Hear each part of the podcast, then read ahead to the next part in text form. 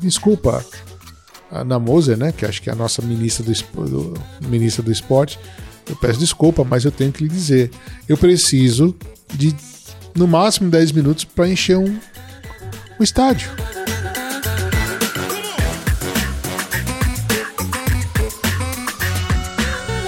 E olha só com quem que eu vou conversar hoje aqui, o Moacir Alves Júnior. Ele que é produtor e criador de conteúdo de esportes, eventos geeks, metaverso e gaming. Mas olha, antes eu queria fazer uma indicação para você desse livro aqui, ó, Negócio Fechado: Parábolas da Cultura Judaica e sua luz sobre a arte de vender. Quer vender bem e melhor, né? Dos autores aqui David Gorodowitz e meu amigo Silvio Acherboim.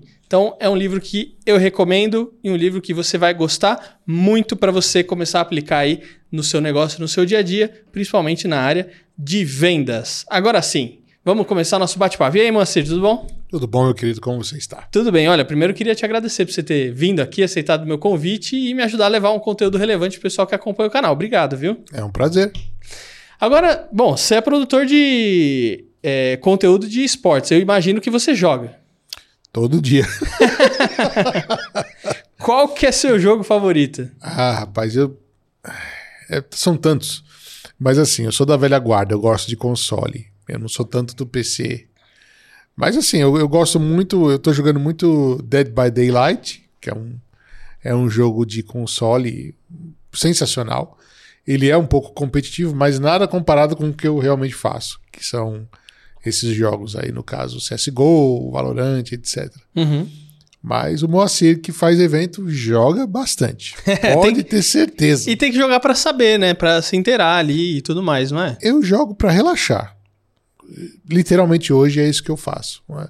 Porque quando eu tô, assim, é, é uma, uma, brincadeira que eu faço no meu meio, né? Que é, ela é bem interessante. Quando você trabalha com um jogo, o que você menos faz é jogar. Porque quando você entra no jogo, é competição. Então, assim, a, a, minha a minha tarefa, o meu trabalho é saber que está tudo funcionando bem, que a, a ligação está boa, que o cliente vai estar tá satisfeito com o campeonato que eu estou fazendo, né? Se não vou, vai ter ninguém reclamando lá com a direção, principalmente num evento tipo Campus Party, que tem muita gente. Então você tem, você lida com muitas pessoas assim que eu meu core é não deixar elas insatisfeitas, fazer o melhor possível, o cliente não ter problema nenhum. Fantástico. E ter tudo certo. Agora, o Moacir, sabe o que eu andei percebendo? Que, por incrível que pareça, ainda tem muita gente que não sabe o que, que são os esportes. Eu queria que você explicasse o que, que é o esporte. Vamos falar de polêmica, né? que aquela, a nossa é querida. Esporte ou não é, é esporte, né? A nossa querida ministra lá falou que é, não é? Eu vou, eu sim, resumindo, o que eu sempre brinco, né? Porque vira e mexe eu ia nesses debates, ah, é esporte, não é, não sei o quê. Aí eu vou olhar bem para a pessoa e falar assim: aceita que dói menos. é muito simples. Ele, ele, ele tem, o esporte eletrônico tem os três princípios básicos de um esporte qualquer. Ou seja, você tem um público, você tem uma premiação e você tem que ter uma equipe de alta performance, ou seja, uma equipe que treina todo dia para fazer aquilo. Independente de ser sentado, em pé, whatever, é um esporte. Por quê? Porque você tem uma competição, você tem uma premiação. E desculpa, Ana Moser, né, que acho que é a nossa ministra do, do, ministra do esporte, eu peço desculpa, mas eu tenho que lhe dizer, eu preciso de no máximo 10 minutos para encher um, o estádio.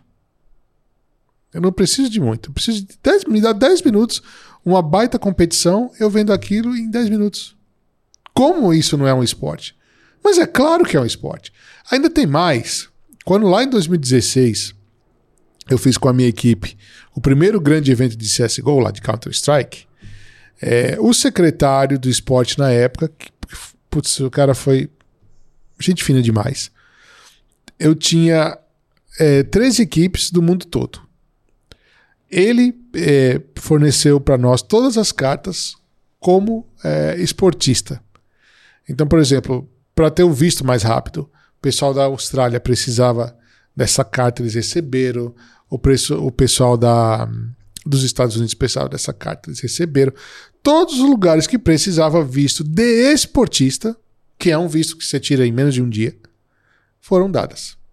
Então, o esporte eletrônico é um esporte, independente do que os outros falam. Então, assim, eu, eu não vou entrar na contestação é, não é, porque é. Uhum. Não, não adianta. É, isso é, foi, é o mesmo caso é, da música eletrônica no passado. Quando você tinha. Todo mundo falava que a ah, música eletrônica não é música, etc. Aí um cidadão vai numa cidadezinha lá da, da Tchecoslováquia, chamada Brun, que é uma cidadezinha que não, não cabe é, 70 mil pessoas, faz um evento chamado Tomorrowland, que tem 140 mil pessoas, e você vai dizer que aquilo não é, uma, não é música. O esporte é a mesma coisa. Então, assim, chega a ser lógico que ele é um esporte. Então, assim, eu acredito que com este termo que falamos aqui, se enterra a questão de ser o ou não ser. Agora, Moacir, sabe o que, que eu tava pensando aqui? Não são todos os jogos que acabam virando um campeonato, né? Não. Tem um critério? Tem. Você tem. Dentro dos games, você tem vários nichos. Você tem é, o game que é um a um só, ou seja, que é o solo, que é, como eu estava falando, jogos de console. Você pega esses jogos, vai, Dead Dead Space, eles não são competição, eles são para você se divertir. Você compra ele, você joga, etc.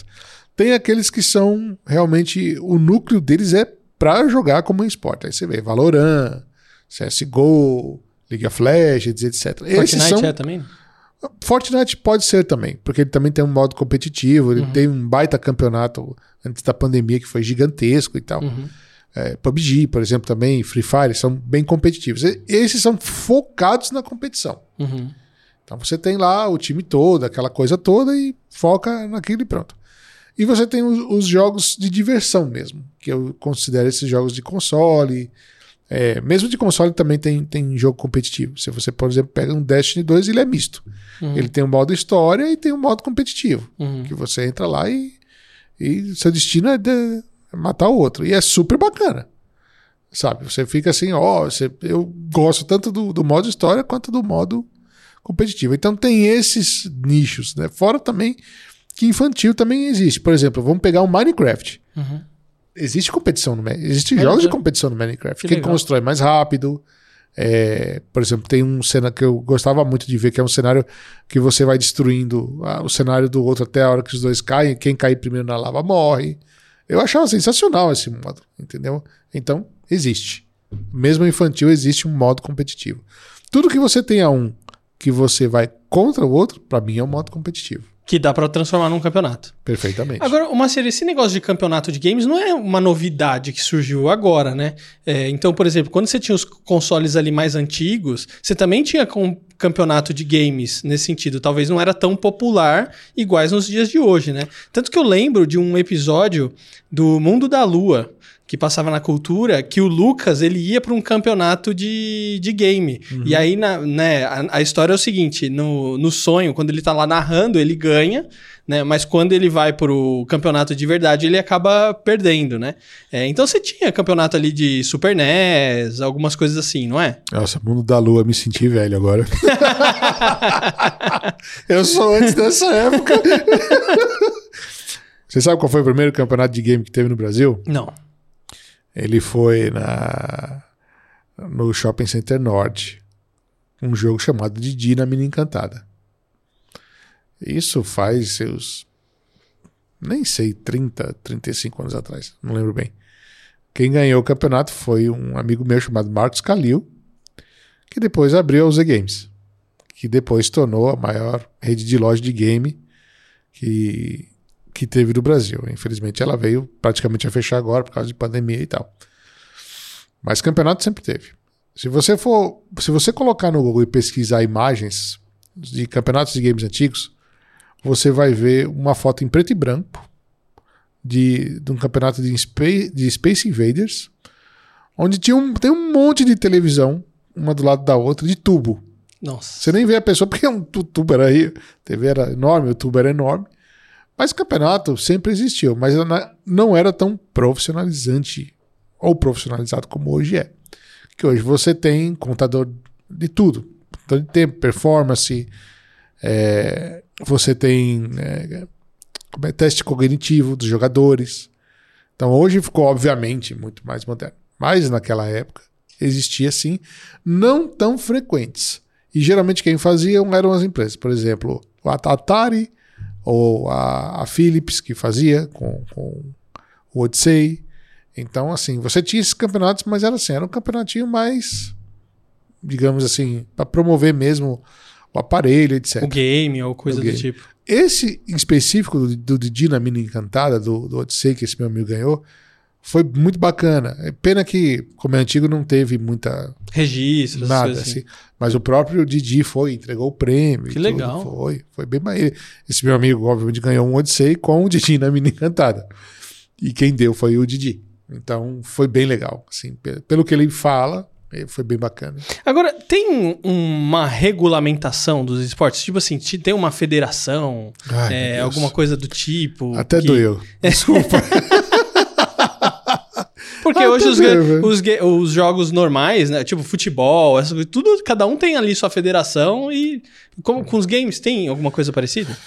Vou tentar entrar nesse ponto sem ser tão polêmico, né? Da forma que a minha idade mostra a experiência e que a gente não fique entrando na. Né? Porque assim, ah, existe. Na verdade, existe até demais. Tem federação de tudo. Ou, antigamente eu era muito cético, eu era aquela pessoa que ah, era aquela coisa meio bruta. Hoje eu acho até que é necessário, é bom, mas o problema é você separar a fruta boa da fruta estragada. Uhum. Por que, que eu tô dando essa, essa metáfora? É, essa comparação rústica? Pelo simples fato. A maioria das confederações e federações que nós temos hoje no Brasil, elas não pensam no que realmente é o esportista. Elas estão lá para ganhar dinheiro, ponto final. Tem umas que não. Por exemplo, eu gosto muito, eu gosto particularmente muito, eu já fui presidente de uma, de associações. A associação eu acho que é uma coisa muito bem-vinda. Porque são pessoas do meio que estão lá, que querem fazer a coisa acontecer, porém tem um problema. É aquela velha frase do Platão, né? De poder ao homem, que o resto você vai saber, né? Quando entra nessa seara de poder, ela acaba. Às vezes o cara quer se manter lá durante a vida toda, etc, etc. Então nas confederações acontece muito isso. Muito, muito, muito. E nas federações também. Porque o cara tá lá, todo, todo mundo quer ser o presidente do 15% de Piracicaba, que é uma brincadeira que eu faço, né? É, quero, quer ser o presidente do seu próprio blog. Mas a questão é, é muito simples, é, é o poder. O poder pelo poder. Quando você realmente quer fazer algo muito legal, que você quer juntar todo mundo, você é democrático, você divide essa opinião. O que é que você pensa, o que é que você pensa, o que é que você pensa, onde a gente quer chegar, como a gente quer chegar. Ou seja, é, né? quando existe uma, uma panela, Uma é, centralização, né? É o que eu quero, do jeito que eu quero e como eu quero. Isso faz ah, com que a, a intenção magna da federação confederação se perca nesse meio tempo, porque ela vira somente um jogo de interesses. Entendeu? E isso prejudica demais. No Brasil, por exemplo, só que eh, em São Paulo, desculpa, vamos falar meio que- tem umas cinco. Tem a CBDEL, que ela é extremamente criticada e com razão, até pela metodologia que ela usa e pela forma que o presidente se refere. Ele já começa com uma frase muito errada. é, Como é que fala? É, somos o representante único máximo da categoria. Isso não existe. Quem é o representante da categoria gamer no Brasil é a comunidade. Ponto final. Não sou eu, não são eles, não são ninguém. Nós somos o instrumento da comunidade. A comunidade é que rege. Tanto é que sem a comunidade que gosta do, do, do game, não existiria Riot, não existiria eh, CSGO com, com a Valve, não existiria nada. Quem rege é a comunidade. Então, quando você chega ao ponto de dizer sou a representante, representante máxima desta categoria, primeiro você já está sendo egoísta demais. Baixa sua bola, porque a comunidade é que é. A maioria dessas federações e confederações, elas estão lá com um motivo e um simbolismo só. Pegar dinheiro do governo para fazer os eventos que eles querem, que eles fazem mal ou porcamente, desculpa porque essa é a grande verdade. É, e, tipo assim, eles ficam com 80% do dinheiro dado e o restante, né?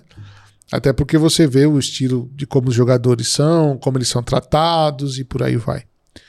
Por exemplo, quando eu fiz esse evento da, da de Counter-Strike, que foi a Pro League de 2016, eu saía, por exemplo, para comprar banana para um jogador. Porque o jogador queria comer a bendita da banana brasileira. Eu trouxe uma penca de banana pro cara. Ele comeu, acho que ele queria potássio, não sei. Se sentiu super satisfeito, obrigado e tal. Mas esse, essa é, é a nossa missão.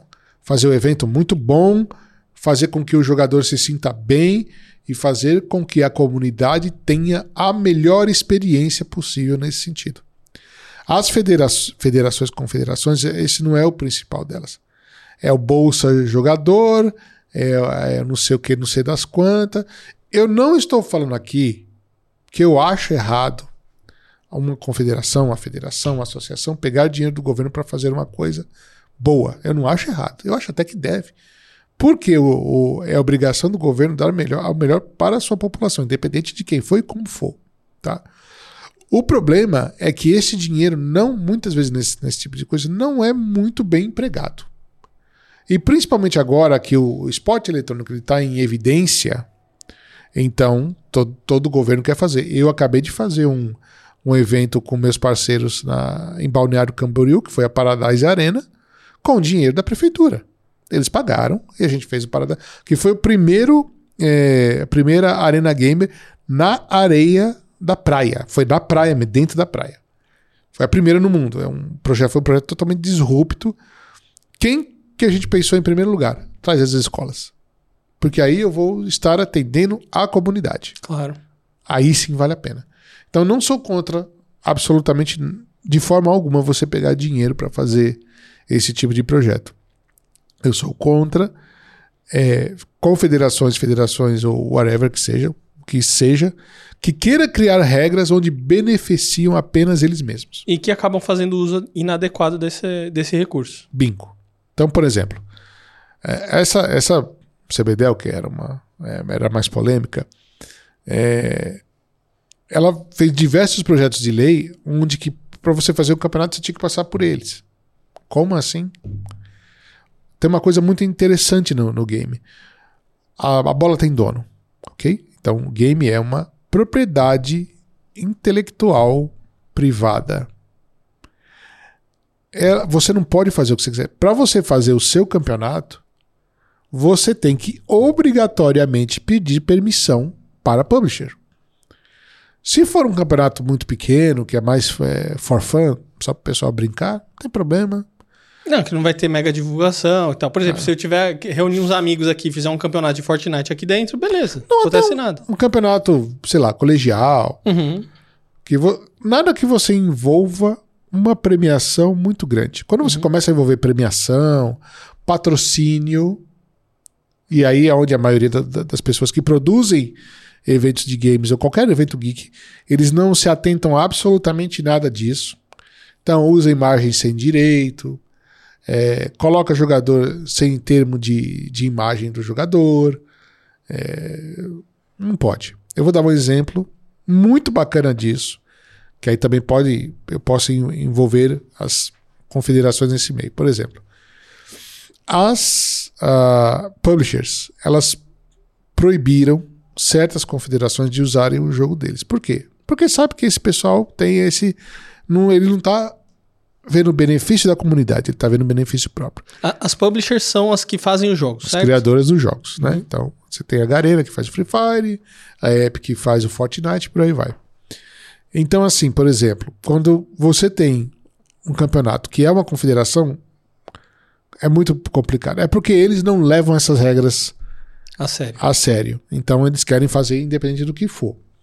Mas, por exemplo, teve uma, um campeonato, que por ética não vou falar qual que é, claro. Qual que é, quem foi e tal. Onde o, o campeonato era de Free Fire.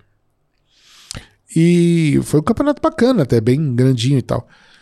Quando, que, quando eles começaram a fazer o campeonato, o servidor caía toda hora. O servidor caía toda hora. Aí o cara, pô, mas tá caindo o servidor. Aí o, o rapaz ligou para o pessoal da Garena e falou assim: Olha, eu tô querendo fazer o campeonato e o servidor tá caindo. Eu falei: É, tá caindo mesmo, a gente tá derrubando. Aí o cara, como assim? Falou: Claro, você tem um site de aposta como seu patrocínio. No nosso livro de regras, você não pode usar um site de aposta. Opa, você tá entendendo? Então, assim, as pessoas querem, principalmente também as federações e confederações, elas querem aproveitar do jogo dos outros, né, sem sequer dar uma satisfação para o cara. Isso não pode. Então é por isso que hoje em dia, é, meu querido amigo, está crescendo muito a profissionalização neste meio. E que é a melhor coisa que, que já existiu e que tem que existir. Então, assim, você vai fazer um campeonato, independente de você ser o que seja, pessoa individual, empresa, federação, confederação, associação, você tem co- regras a seguir. E você tem que ter o conhecimento dessas regras para seguir. E que é aí que é difícil. Aí que você separa o joio do trigo. Porque você separa quem é profissional, que sabe fazer a coisa e faz bonitinho e cobra um valor justo por isso, de quem só quer aproveitar. É aí que entra, para finalizar, a questão das federações e confederações. Tem federação boa? Tem, mas tem muita ruim. Entendeu? Essa é a verdade. Se a, a confederação, a federação for boa, ela não tem um presidente interino, que isso é uma coisa ridícula. Você não pode ter um, você não pode ser interino de uma confederação, federação, porque senão isso aí vira um monopólio. É diferente. Então isso, isso é muito errado. E a maioria delas, o, o cara é interino o resto da vida. Ou senão o vice que entra, não, não, vem, não entra Fica com- alternando. fica alternando, não entra por votação e por aí vai. Entendeu? Então, assim, isso é. Eu trabalho muito com duas é, confederações que não tem nada a ver com esporte eletrônico. Na verdade, agora são três, tá? Eu trabalho com a FPFit, que é a Federação de Esporte Fitness. A gente faz congressos de games. Já fizemos dois, e que- quem faz é. Quem é o presidente é o Douglas, é um cara nota mil que você vê que o cara quer realmente crescer. Ele, a gente faz um campeonato e faz um, um- uma, uma conferência no meio. Porque a gente ensina o pessoal. Então, assim, eu coloco psicólogo para falar. Coloquei, no último, eu coloquei advogados para advogados para falar. Coloquei a mãe Pixel para falar. Legal. Então, quer dizer, a, a pessoa tem uma referência para isso. Sim. É muito legal. Você tinha, pô, tinha gente de tudo quanto é canto para passar informação, ensinamento e tal. E no meio tinha um campeonato. Bacana, super legal. Foram feitos dois nesse sentido. E eu tenho o- a competição em si. Que vira e mexe, aparece alguém, olha, faz aqui. Eu já, eu, o primeiro campeonato de, de, de jogos do estado de São Paulo foi eu que fiz. Foi legal, entendeu? Aí depois veio outros, mas aí já não fui eu que fiz. Então você tem que realmente abrir a porta para dar acesso a todo mundo. Quando você trava, que você fala, eu sou o representante máximo, esquece. Já E o negócio errado. não se desenvolve do jeito que deveria, né? Exatamente. Então, por isso, para finalizar, que eu tenho um pouco de aversão a esse tipo de modelo Uhum. é, federativo e confederativo. Eu acho que tinha que ser mais democrático. Mas com essa profissionalização também tem surgido cada vez mais os jogadores e os times profissionais né, de games e que se dedicam único e exclusivamente a jogar. É um profissional é, do jogo, é um, um atleta ali, vamos dizer assim, né? É, esses jogadores ou esses times, eles se especializam em apenas um jogo ou eles têm mais de um jogo? Então, por exemplo, ah, não, a gente aqui é um time só de Valorant. Nós somos um time só de Fortnite. Ou eh, nós somos um time só de LoL. Como que é isso? Rapaz, você tem tempo? é bem complexo, eu vou tentar resumir bastante. Mas tem ou não tem? Tem, tem, Então tem os especialistas e tem Tem. outros times que eles tem, tem. Eu jogam vou- outros, outros jogos. A maioria dos treinadores, por exemplo, eles não podem se especializar só em um. Porque depende muito do jogo estar em alta, do time estar em alta, do time estar em baixo. É, Por exemplo, eu vou citar um que é um grande amigo meu, que é o Pedro. Eu conheci o Pedro. Ele estava fazendo Free Fire no Flamengo. Aí ele foi para Wide Rift comigo no Cruzeiro, que é um time que não deu certo. E depois foi pro Fluxo fazendo Counter-Strike. Ele é bom nos três jogos? Eu não sei, mas eu sei que ele é um bom treinador. Porque a maioria do, do dos times que ele treina é, ou ganham, ou vão pra final, ou estão em semifinal, whatever. Então, é, tem sim, cada time tem sim espaço para todos esses jogos. A questão é que a grande verdade que aí ninguém fala, porque assim, eu vou ser bem sincero aqui, eu, eu sou conhecido no mercado por ser sincero, não ficar falando que todo mundo quer escutar. Eu, eu tô de saco cheio de eu chego numa reunião, game é não sei o que, é mercado de bilhão, bilhão, bilhão, bilhão. Eu vou olhar para você e vou falar assim: é um mercado de bilhão, mas não tá aqui no Brasil, não, tá? Porque quem ganha dinheiro aqui no Brasil é streamer, sabe? Jogador. O jogador que vira streamer é, é quando ele mais ganha dinheiro. Porque enquanto ele é jogador, ele não ganha tanto. Então, quando ele é, quando ele é jogador, ele ganha fama, vira streamer, aí ele começa a ganhar dinheiro de verdade. Mas para ser, é, para ter notoriedade, ele tem que ser um bom jogador, independente do que ele for. E isso tá. Vários exemplos a gente já tem aí. Nobru, Serol e por aí vai. E ainda bem que eles estão indo bem, eu acho o máximo, gosto que esses meninos viraram mais artistas do que em ser jogadores, porque eles, eles conseguem agregar muita gente, trabalhar é, marca. Você vê, por exemplo, uma Loud, é isso também, trabalha muito bem a marca dela. É, e, a comunidade vai crescendo, né? Exatamente. Porque eles são os, os é, promotores da, disso, né? Mas qual é a base? É o game. Então, assim, você pode ter várias, uma org, né, que a gente fala, a organização ela pode ter vários times. O problema é que a grande verdade é que a gente chama muita gente, é, mas existe uma dificuldade das empresas que estão perante essas marcas que apoiam ou patrocinam, elas têm dificuldade de passar uh, o que o campeonato realmente é. Por quê? Cada. Por que, que eu estou falando isso? Para chegar num, num, num, bem comum, por exemplo. Quando você monta um time de Free Fire, uma org monta um time de Free Fire, certo? Ela vai depender do, do dinheiro que essa organização repassa para eles. É, e de patrocínio, etc. Mas patrocínio é muito difícil nesse meio. Primeiro porque tem um monte de time, toda hora surge, nasce um, morre outro, nasce um, que é natural. Porém, as entregas desses times, elas chegam a ser pífias. Ou muitas vezes só põe meu nome aí, beleza e tal. É, eu, eu, tinha, eu tive uma agência de marketing é, que a gente terminou, que era a Talent antes da pandemia, é, que ela ia muito bem nesse sentido, porque você apresentava como uma solução de marketing junto com esse jogador, esse jogador que virou influenciador. Então, é, o que acontecia? A organização para ela sobreviver, primeiro que ela não pode ficar só num jogo, porque ela tem que pegar vários, vou brincar, vários dinheiros para juntar para sua organização e vários patrocinadores para juntar para essa organização. Mas onde, o, qual é o grande pecado do capital? Isso aí, quando você tem organização demais, difícil controlar. Concorda comigo? Você uhum. tem lá Free Fire, Wide Rift, LOL, blá blá blá, blá blá blá, blá blá blá. Não, gerenciar tudo isso é uma Cara, é monstruoso. E você tem muitas faixas salariais nesse meio que elas são muito diferentes. Então, um cara que joga FIFA ele vai ganhar muito menos que um cara que joga LoL ou que depois vire que joga Free Fire. E essa equiparação entre os salários forma já, já meio que forma um, um ranço dentro da organização. Então, assim, por exemplo, quando, gente, quando eu comecei com o Cruzeiro lá. O Cruzeiro tinha. Começou com Free Fire, foi pro Audio Rift, aí começou a entrar em LoL, aí veio pra outra, ia pra outra. Virou um grande bolo. Não é tal.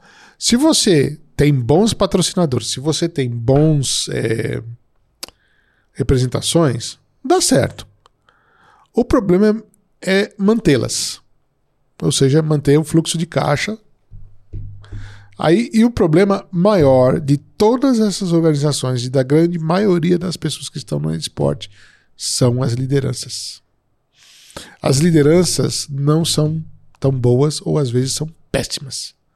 Então elas tratam mal o jogador. Porque eles são lá pela grana. Bingo. Elas tratam mal o jogador. elas tratam mal assim, tipo, elas querem passar uma imagem para o público, mas dentro delas a imagem é outra. E eu vou fazer a minha culpa. Dentro do Cruzeiro era assim. É, dentro do Cruzeiro, é, a, o jogador era tratado muito mal, porque a gente tinha uma liderança péssima, a, a ponto do ridículo, na verdade. E que não tratava bem o jogador. Aí começa a atrasar salário. E o mais incrível dessas lideranças, oh, meu querido Fernando, é que quando você começa a apontar o dedo para o jogador, você esquece que tem três apontando para você. E assim, era tão absurdo que o CEO da empresa na época, que também prometia os éticos, não vou falar o nome, mas ele falava que a culpa era dos outros.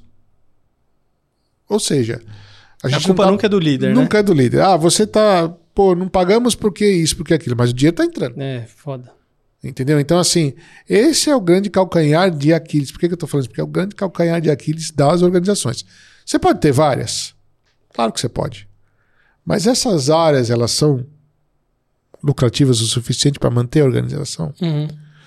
Assim, a maioria, eu vou falar para você, quando uma organização fala temos 10 patrocinadores, aqueles que são re realmente fortes, ou seja, que dão dinheiro, são poucos. A grande maioria é permuta, uhum. entendeu? Às vezes a permuta ela não é boa. Uhum. A permuta é muito melhor para quem está o patrocinador do que em si para o jogador. Mas tem, como eu falei, tem um outro lado também. Às vezes você faz uma baita de uma permuta legal, só que a tua entrega como organização para esse patrocinador é horrível. Então esse é o, é o grande calcanhar de Aquiles que a gente tem nesse meio que fala justamente entre o, a org, a comunidade e o patrocínio. Eu estou te perguntando essa questão do é, se os jogadores ou os times ele têm uma especialização né, de um determinado jogo. Por quê?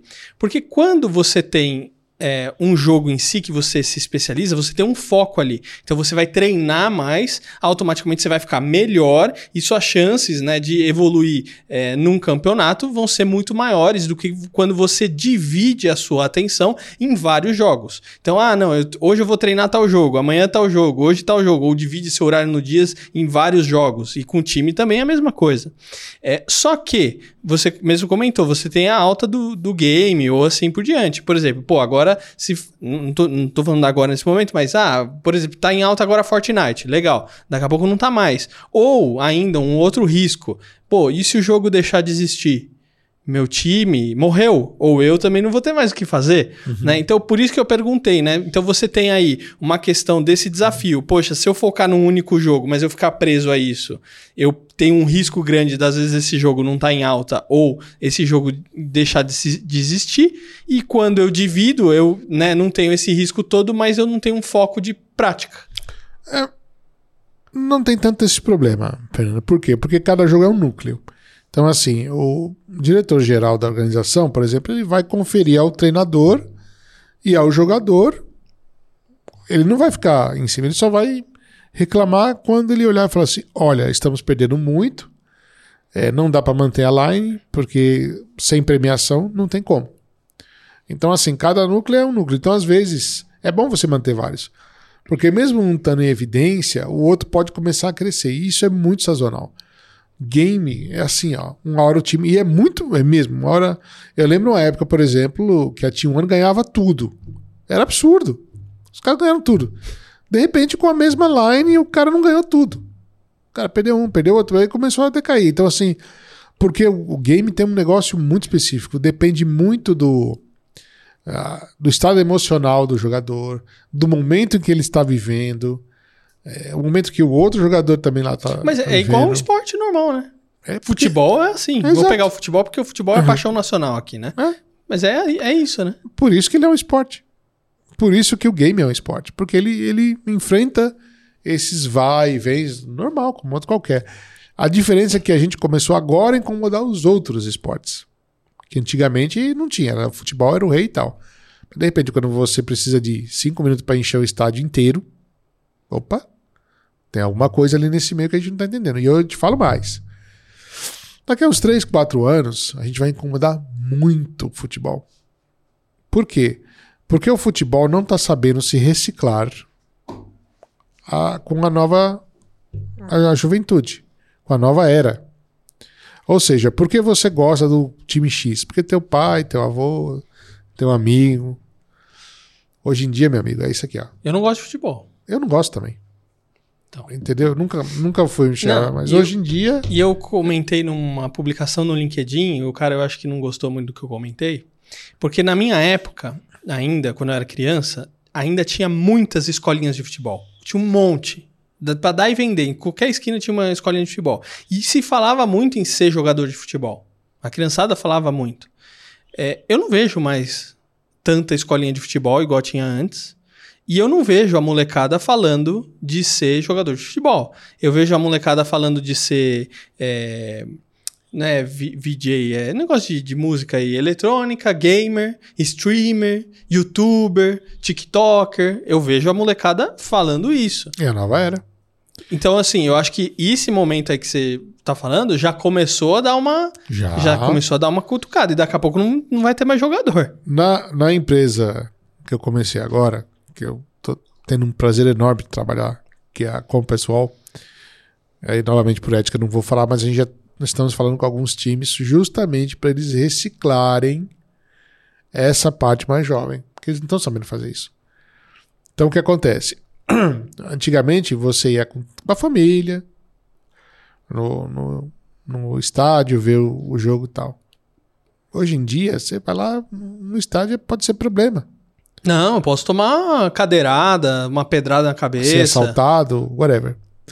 Quando eu fui, foi no primeiro grande evento de LoL que eu fui, que foi lá no, no Palmeiras, é, eu achei inacreditável. Assim, você via um monte de gente junta, que aí tinha, era era PEN, se eu não me engano, era PEN, eu não lembro bem quem era contra quem. Eu sei, eu lembro que tinha PEN contra uma outra equipe. Meu amigo, você não sabia quem era do time de quem, porque tava todo mundo misturado.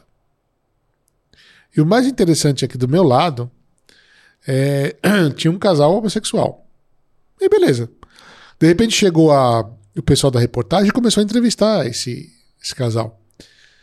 Aí, tá, como eu tava, ele estava do meu lado, eu escutei e eu achei aquilo incrível. Ele falou assim: Estou com meu namorado no estádio de futebol vendo game. Quando eu iria vir para ver um jogo de futebol? Nunca. Primeiro porque eu ia ser eu ia ser ovacionado, a gente ia sofrer de preconceito, ia ser muito ruim. Aqui não, aqui então, então essa democratização do game faz dele a beleza que ele é. E eu percebi que todo grande modelo de time de futebol que quis entrar no game foi ruim ou desastroso. Eu não estou falando que isso é uma coisa que vai sempre acontecer. Mas o game, ele tem uma questão muito interessante. Ele quer entrar no, no meio do futebol, o futebol quer entrar no meio dele, para tentar pegar público, fazer algumas coisas em conjunto. E geralmente não é o que acontece. Então, por exemplo, eu tive também no Corinthians, eu, eu, o time de Brown Stars também que estava nós, a gente que representava. Do eFootball também era nosso. E assim, os jogadores eram apaixonados pelo time, mas o time não expressava nenhuma paixão por eles. Para você colocar qualquer coisa na rede social do time era uma dificuldade tremenda. E o cara só ganhava. Tipo assim, teve, teve cara que ganhou título mundial de game. Entendeu? No, é, Corinthians ganhou no Free Fire Mundial. No Rio de Janeiro. De repente, o, o, o Nobru tinha mais seguidor que o próprio time do Corinthians. Então, pra que, que sabe? Claro. Ô, ô Moacir, agora é o seguinte. é, eu lembro que eu peguei né, uma fase das lan houses. O surgimento das lan houses. Monkey, Vega, tinha os famosos corujões, né? Isso. Você ia lá, virava a noite jogando, levava os amigos, combinava. É, porque, primeiro, assim, não era todo mundo que às vezes tinha uma banda larga decente em casa e nem um computador para você poder jogar. E eu lembro que era muito CS, tinha pra caramba, e tinha outros jogos Era também. mais famoso. E a gente combinava, a gente ia, né? Às vezes saía da. Não era sempre que a gente ia, mas às vezes a gente saía da escola, ah, vamos na Lan House. E a gente ia numa Lan House e tinham várias. E também a gente, eu vi o declínio disso. De repente, pô, fechou a Monkey, começou a fechar as Lan Houses. Por quê? Porque começou a se popularizar mais o computador, mais acessível para todo mundo, a internet principalmente também mais acessível, e meu, o pessoal já não frequentava mais as lan houses.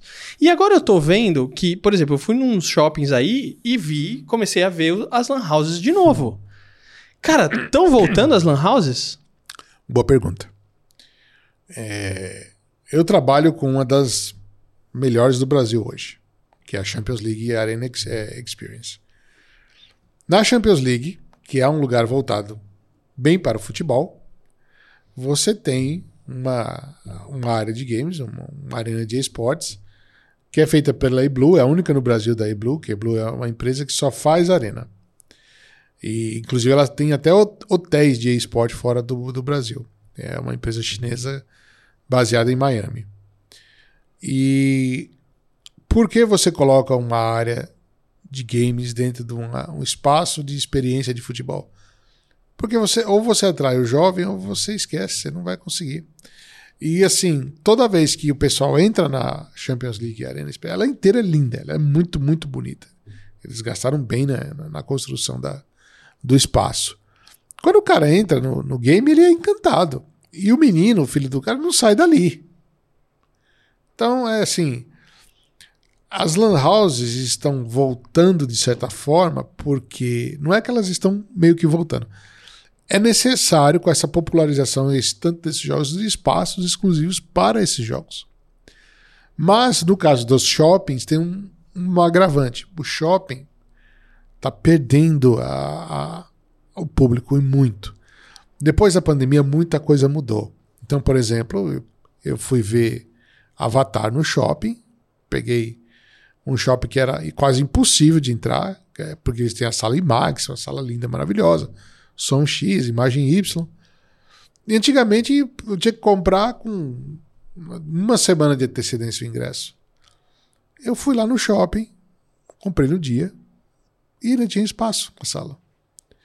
Então, assim, eu as compras online, a vida que mudou tudo para online, mudou totalmente a referência. A pandemia mudou totalmente a referência. E os shoppings começaram a esvaziar. E eles precisam de atrações para trazer público para esse shopping. Esse shopping com, em especial que eu trabalho com a, a Champions League Arena é um shopping muito novo, é o parque da cidade. E é um shopping center lá, não tem quase loja. Mas você tem experiência. Aí você tem lá o restaurante é, Vassoura Quebrada, lá, que é o, dizem brincando que é do Harry Potter. Você tem a Champions League Arena, você vai ter uma loja da NBA, você vai ter o, o japonês gastronômico lá, que diz que é um dos melhores. Então, assim, os shoppings eles estão começando a voltar para a experiência. E o mais interessante é que toda hora que os shoppings colocam um game no meio, explode. Então, por exemplo, você pode. É, agora eu também trabalho com o pessoal da Saga.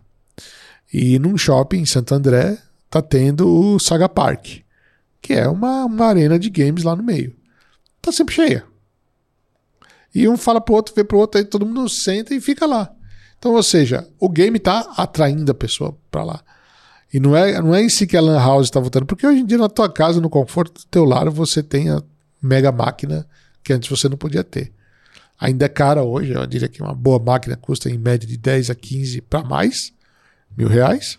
Mas você pode ter, não é um sonho impossível. Ah, no caso que você falou também da, da do cabeamento, da, de você ter uma internet. uma internet muito boa. Antigamente era difícil, hoje é mais fácil. Não, eu tenho 300 megas. Entendeu? E, Pergunta mas, se eu quero voltar para trás. Nunca. De nunca. jeito nenhum. Certeza absoluta. Nenhum.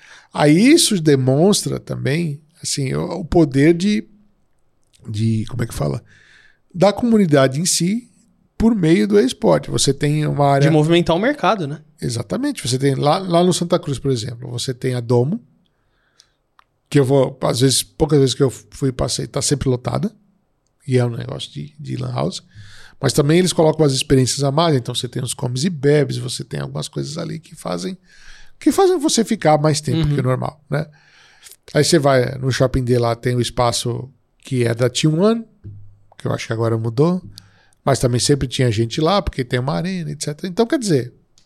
Mas aqui também eu acho que muda um pouco. Por exemplo, eu jogo online.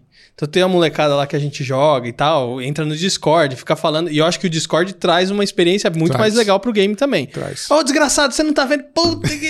Porque a comunicação facilita muito. E aí eu acho que deixa mais divertido o game, entendeu? E o presencial também traz muito isso.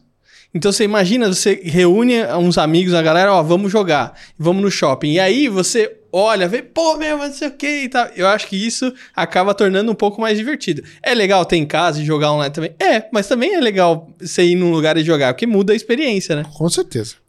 Ô, ô Moacir, pra gente fechar o nosso papo que tá muito bom, o que, que o Brasil pode esperar do esportes? Crescimento. Só crescimento. Eu acho que não só o esporte, eu diria, toda essa área digital voltada para o mundo mais jovem, ela vai crescer. Eu, eu falo, a empresa que eu entrei agora é de game, metaverso e realidade aumentada. As empresas querem isso. Nós fechamos ótimos contratos. Por quê? Porque eles têm que entrar neste mundo. Então, por exemplo, antigamente você, para visitar uma loja XPTO, você precisava ir lá. Hoje a gente monta essa loja no Roblox. E a molecada pira. Entendeu? Então, tivemos, novamente por motivos éticos, não vou falar empresa, mas a gente fizemos os modelos de tênis que nós criamos desse mundo virtual e colocamos para o pessoal, porque você colocava o celular assim né, e você já vê o tênis no seu pé. Os três tênis que o pessoal mais viu virtualmente, o que, que aconteceu? Virou tênis real. E é, foram os mais vendidos da loja. Entendeu? Então, assim, o esporte, como toda essa área digital, ela está crescendo e cresce rápido. Por quê? Porque eu adoro a mãe e o pai. Quando eles estão no restaurante, que eles, o filho começa. "Ah, ah, ah, ah, Tome, meu filho, o celular. Aí, tchum. Pronto. Aí o menino já começa. Aí não para mais. Porque é dinâmico, é colorido, tem som, tem isso, tem aquilo, tem comunidade. Então a tendência é só crescer, crescer, crescer. O problema que eu vejo hoje, sinceramente, por exemplo, o Brasil, ele é o segundo ou terceiro lugar. Ele fica né, entre segundo e terceiro lugar, a maior audiência de esportes do mundo. Isso é fato. O brasileiro realmente. Agora, o problema é que nosso poder aquisitivo é muito baixo. Então, e também o nosso governo não ajuda em nada. Se ele não atrapalhasse, seria bom. Isso é verdade. Muito ajuda quem não atrapalha. Se pelo menos ele não atrapalhasse, seria bom. Mas são eternas discussões, eh, discussões, desculpa.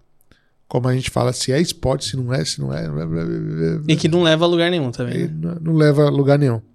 Então, assim, pro pai que é mais conservador, pra mãe que é mais conservadora, quando ele olha esse, esse tipo de discussão e fala, putz, será que meu filho não tá entrando na roubada? Eu vou investir nele. Mas, assim, tem um monte de, de cursos que tá chegando de, de esportes. Então, assim, a própria escola Saga, que é uma escola que é tradicional nesse meio, ela já está olhando para esse mundo, entendeu? Eles me contrataram para eu falar, olha, vamos por esse lado, isso que e eles já estão olhando com bastante carinho isso, então já tem muita coisa sendo criada que não, eu não posso falar, mas nessa dire, nesse direcionamento está sendo feito um baita trabalho legal. A tendência é dominar tudo, entendeu? Então assim, no futuro, meu querido, a gente eu não gostaria de ser tanto assim, mas eu eu vou dizer que é o que vai acontecer. Por exemplo, eu estava na Alemanha há uns tr- quatro meses, três meses atrás, onde até a tua academia tem que ser dentro da tua casa. Entendeu? Aí o cara põe a bicicleta, põe, coloca uma câmera, tem um professor ali, e você tá na motinho do, do metaverso, toda futurística, com 10 amigos seus lá, ou 10 pessoas que fazem rodando, né? E quando a gente estava falando com o presidente da Associação das Academias da Alemanha, e ele falou assim: eles já estão se preparando porque já sabe o que vai acontecer, é um caminho sem volta. Então, assim, vai. Quando assim você tem uma. a- dentro da sua casa você começa a ter muito mais atração do que fora, você não sai tanto. Então você acaba ficando realmente lá o tempo todo. Por isso que tem o esporte, por isso que. E quando tem um movimento outdoor, quando você vai para um. Tem um campeonato, vai muita gente. E hoje em dia até campeonato amador. Eu fiz um campeonato amador na Campus Party de Free Fire, pelo amor de Deus. Junto com o pessoal lá da Liga Brasileira de Liga Paulista, né, de esporte eletrônico. Ave Maria. Quando a gente olhou, quando eu olhei lá, tinha 700 negros pro campeonato, pro espaço que tinha Fantástico. 40, camp- 40 computadores. Aí eu, eu cheguei pro, pro meu amigo da Game Space lá, o Matheus, e falei, Matheus, é gente demais, cara. Como é que a gente vai fazer? Aí ele falou, meu amigo, vamos colocar 48 negros na sala e deixa o pessoal lá se matando. Falei, então foi. Começamos o campeonato duas da tarde terminamos nove e meia da noite. Com o segurança lá enchendo o saco, porque já tinha passado não sei quanto tempo da era de Nossa. fechar. Fantástico, Moacir. Olha, queria te agradecer demais você ter vindo aqui, compartilhado esse conteúdo extremamente relevante. Olha aí, gente. eSports, o caminho sem volta. Total. Obrigado, viu, Moacir? Eu que agradeço. Agradeço a todos vocês também por terem assistido. E olha, você que nos acompanhou aqui, não esquece aí de deixar o seu like, o seu comentário e se inscrever no canal. E eu vejo você no próximo episódio. Até a próxima. Tchau, Moacir! Até mais. Até mais.